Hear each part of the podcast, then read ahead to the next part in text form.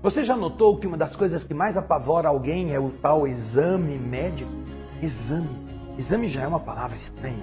Vamos examinar, vamos testar o que eu sei, testar qual é a minha destreza, testar minha capacidade. E isso não é um teste que você produz. É alguém que vai olhar você, ver se você está por dentro, que você não sabe, tem algum problema. Muitas pessoas têm tanto medo de doença que elas não fazem exame. Elas se recusam a ir ao médico. Elas se recusam a tirar sangue. Porque ela fala assim, ai, vai que ele descobre alguma coisa. Ah é? Puxa vida, que problema, não? Então você prefere morrer de surpresa. Você prefere que quando o tumor tiver virado uma couve-flor dentro de você, aí você fala: Nossa, mas como é que isso apareceu aqui dentro de mim? Então, o exame médico poderia ter salvado sua vida se tivesse descoberto no momento correto, feito um procedimento simples para extrair.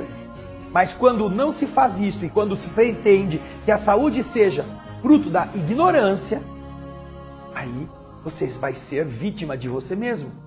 Não quero dizer que nós temos que ficar procurando encrencas, porque há muitas coisas que estão funcionando adequadamente. Porém, alguns cuidados básicos são importantes e eles são benéficos para quem está fazendo o tratamento adequado no tempo certo, porque se você perder o tempo, quando for tratar, tem que cortar a perna, ao invés de arrancar a unha.